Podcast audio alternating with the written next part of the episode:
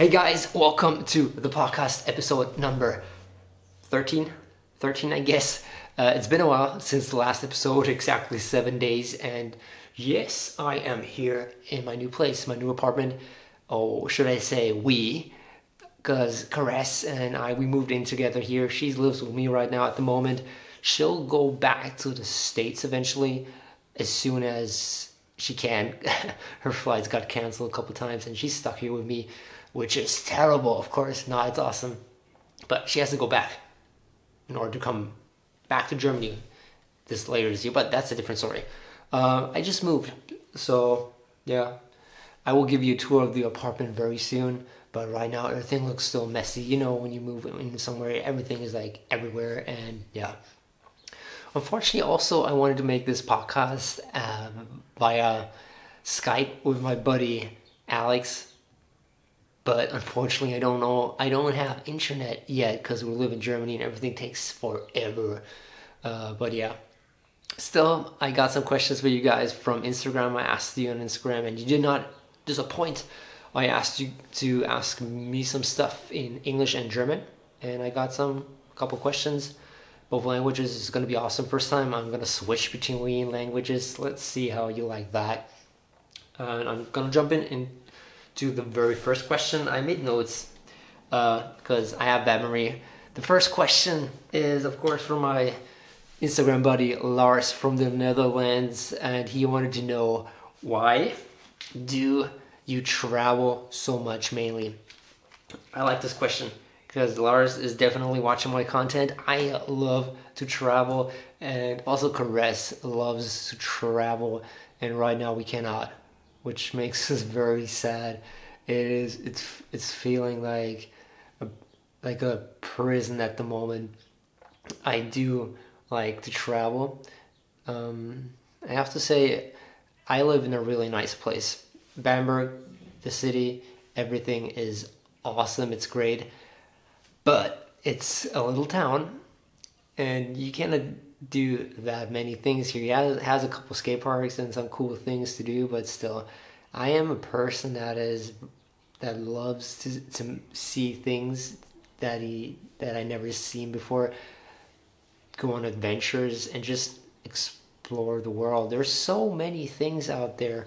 I, I wasn't always like that. When I was a little kid, my parents they dragged me on a couple of vacations and I never wanted to go. One time I made my family to go to Greece because back then I had a, a, a great passion for the Greek mythology and I wanted to know everything about uh, Greek culture. So I made them go with me to Athens. That was fun, but besides that, I actually didn't like to go anywhere else.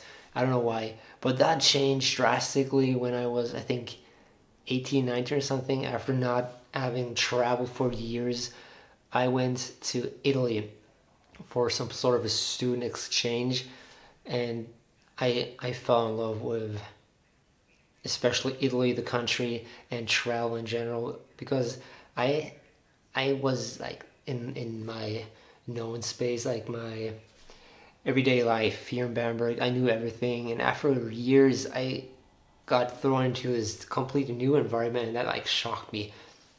Being in Italy and everything is different, and it was just nice for a change. It made it made it more interesting life to know that there's a different world than where you live, live at the moment. And that kind of infected me. Well, probably the wrong word right now with Corona, but I really got addicted to wanting to find new places and things I never seen before, and the culture and the people, everything is different. I I love that. And of course, I had to. I I combine that with skating because skating in different countries is even more excited. Every country has its different kind of architecture and the way they build things for street skating is different also skate parks of course if you go to the united states california the weather everything is awesome I, there's so many i could i could ramble for hours about why i love to travel um, of course it's um, it's not that cheap to travel all the time you have to be smart about how you travel and with who you travel and everything. but I tr- try to travel as much as possible. But currently, I cannot. Uh, I can only travel to the supermarket uh, and back again or work. So, yeah. But times are gonna change. I hope. But yeah, let's move to the next question. As I promised, this one is in German.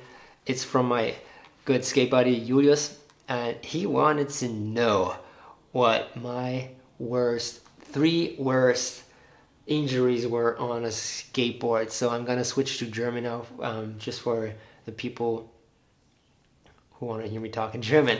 So, Leute, Julius hat mich gefragt, was meine drei schlimmsten Verletzungen, Skate-Verletzungen waren. Ah, gute, gute Frage. Ich, ich weiß definitiv, was die schlimmste für mich war bezüglich ähm, der Regenerierung und vor allem auch, was es für einen Einfluss auf mein Leben hatte. Und zwar war das 8. Klasse. Ähm, 8. 8. Klasse Gymnasium habe ich mir das rechte Handgelenk gebrochen. Ich war bei einem Skatepark in Hirscheid und wollte so eine, wollte eine Ledge, einen Taser darunter machen. Bin zu fakey rausgegangen, drauf gelandet. Boah, das abgehauen, durchgerutscht und ich konnte in Zeitlupe sehen, wie meine Hand aufgeknallt ist auf dem Boden und mein Handgelenk schön hier quer durchgebrochen ist. Es war eine ziemlich ähm, schmerzhafte Angelegenheit. Ich konnte meine Hand nicht mehr bewegen und ähm, habe seitdem immer noch Probleme im Handgelenk. Ähm, es ist um einiges besser als am Anfang. Am Anfang konnte ich überhaupt nicht mehr, ähm, also ich konnte meine Hand natürlich bewegen. Ich habe Bewegungseinschränkungen immer noch. Ich kriege den Daumen und den kleinen Finger nicht. So kriege ich sie zusammen, aber von alleine schwierig, weil Krankgymnastik damals für einen Jugendlichen war nicht so eine, eine Sache. Und ich selber war ein bisschen, keine Ahnung, habe dann an die Zukunft gedacht. Auf jeden Fall, das funktioniert nicht mehr leider. Ich habe auch hier, man sieht es jetzt leider nicht, ich habe hier eine Narbe, die ist sehr druckempfindlich. Wenn ich da drauf drücke, fühlt es sich an, als bekäme ich einen Stromschlag hier in den Daumen. Sehr unangenehm. Und auf der Innenseite vom Daumen ist auch alles taub. Also das, die, die Sache war irgendwie weniger cool, muss ich sagen. Ich glaube, das war die Nummer 1 an Verletzungen.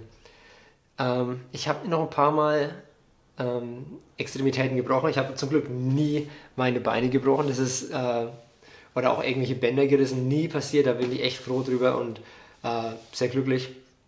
Aber ich habe mir einmal beim Inliner fahren, ich, äh, bevor ich Skateboard gefahren bin, bin ich Inliner gefahren. Ich habe mir hier L im Speichel gebrochen. Das war aber easy peasy. Da war jetzt nicht so die große Geschichte. Und ähm, ich habe mir hier das Radiusköpfchen in den Ellbogen gebrochen. Das war an derselben Ledge, wo ich mir dieses Handgelenk gebrochen hatte. Ich wollte den Kickflip Back 50 machen, bin auf der Ledge Primo gelandet und nach vorne gefallen und wollte dann praktisch so mich abstützen und den Ellenbogen hat es hier so ein bisschen durchgedrückt und nur das Radiusköpfchen gebrochen. Äh, ich, es tat weh in dem ersten Moment. Ich bin dann noch ein, zwei Stunden weitergefahren. Es, es war Winter und ich hatte so eine fette Jacke an, also äh, habe ich nicht so wirklich ähm, gemerkt im ersten Moment. Bin dann heimgefahren, ich glaube, das war mit 18, das war dann auch kurz bevor ich dann tatsächlich aufgehört habe mit Skateboardfahren. Zum ersten Mal. Ähm, ich bin heimgefahren und dann wollte ich irgendwie meine, mein Pullover ausziehen und dachte mir, äh, irgendwie, ich kann meinen Arm nicht mehr bewegen. Bin dann zu meiner Mutter gerannt und gemeint, ob sie mich ins Krankenhaus fahren kann. Hat sie natürlich gemacht, äh, die gute Dame. Danke dafür, Mom. Ähm, für die unzähligen Male, die du mich ins Krankenhaus gebracht hast. Kleiner Shoutout. Aber ja, das war auch ziemlich unangenehm, die Beweglichkeit hier wieder reinzubekommen. Äh, aber ich fand es auch nicht wirklich die zweitschlimmste Verletzung. Ähm, was ich sagen muss, was ich nicht wirklich, ich weiß nicht, ob man es als Verletzung einstufen kann, war mein, meine Kreuzgeschichte letztes Jahr. Ähm, ich habe mir wahrscheinlich eine ISG-Blockade oder so eingezogen, irgendwas im unteren ähm, Kreuzbereich Anfang des Jahres. Ich bin bei minus 5 Grad draußen in der Kälte gefahren, es war ähm, Eisregen, es war arschkalt und windig ich bin in eine Pfütze gefallen und scheinbar habe ich mir da irgendwas entzündet oder was weiß ich. Und es war schrecklich. Ich konnte die ersten Tage, ich konnte mich nicht mehr bücken, gar nichts. Und das Schlimme an der Geschichte war, ich konnte wahrscheinlich ein knappes halbes Jahr nicht mehr Skateboard fahren.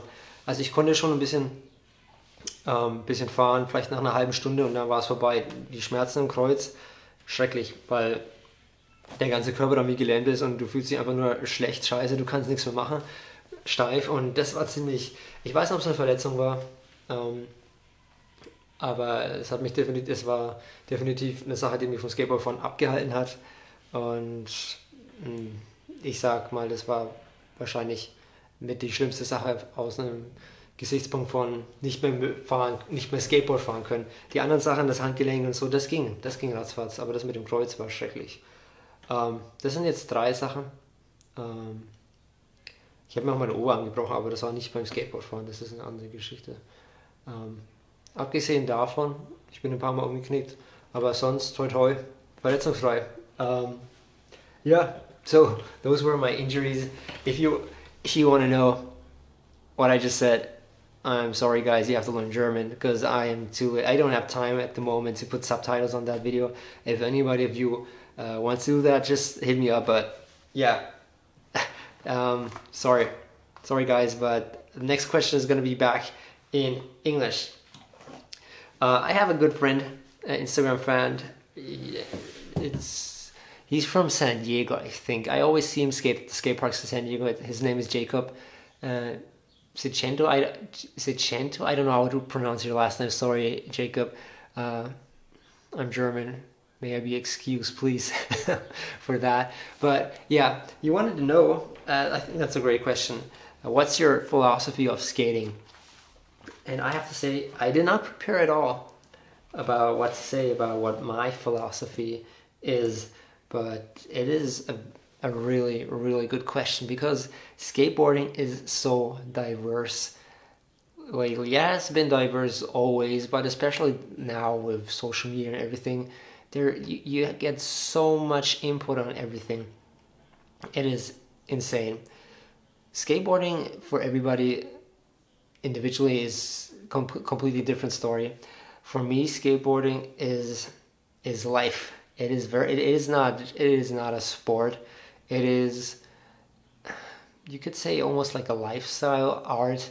For me, it's just. It's the thing that keeps me going. That that keeps me motivated and. I I love to progress to to see some to to do something achieve something and have this feeling of accomplishment.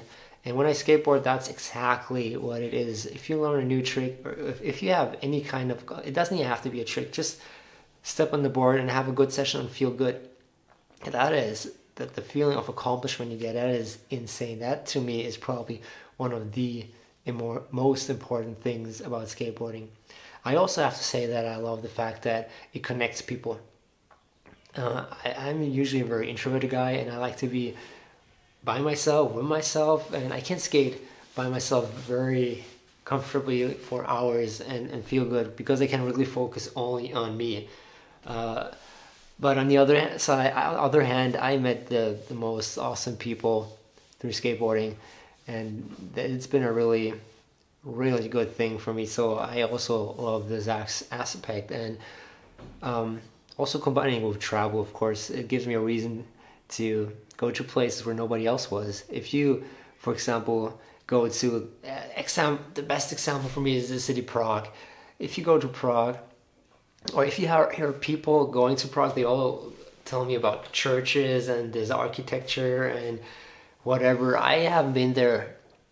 I only went to Stalin, and nobody knows what that is. Like, of course, skaters know, but tourists don't. And I get to see a part of the city that is very different from the tourist places. It makes it really real to me. But I think that's not really answering the question, Jacob. I I am really passionate about progression and the feeling of accomplishment. And skateboarding gives gives me that. And for me, skateboarding is life because it, it keeps me going, it keeps me motivated. It's a great thing. Uh, it even even though inju- I, I talked a lot about injuries and it, there's a lot of pain involved with skateboarding, a lot of falling down and getting back up again. But especially the part of getting up again is so important for life. It made it made me a very chill person, a very humble person. There are a lot of things character wise that I am pretty sure I got because I because I skated. So skateboarding to me is is a lot more than just a sport or just a hobby or um, having a good time. I love chilling at the skate park uh, when the weather is nice and in the evening and chill with dudes and stuff. That's that's awesome. But for me, skateboarding is way more. It is the thing that keeps me going. Yeah. I hope that answers your question. Um, if not, if you have a different opinion, please let me know. Write down in the comments. That is, I think that's that's the best part. That everybody has a different uh, approach to everything, and especially skateboarding. So let me know, guys. Uh, yeah, I think that is all now today for the podcast. I want to upload it tonight, so I have to edit it. I have to drive to my mom's place because she has internet, and I have to upload it, and it's kind of a hassle, but uh, yeah as I said, I am motivated because of skateboarding, the whole thing. You, you guys keep me going, and skating keeps me going, and yeah, enough rambling. I love you guys. See you next time. Peace out. Bye.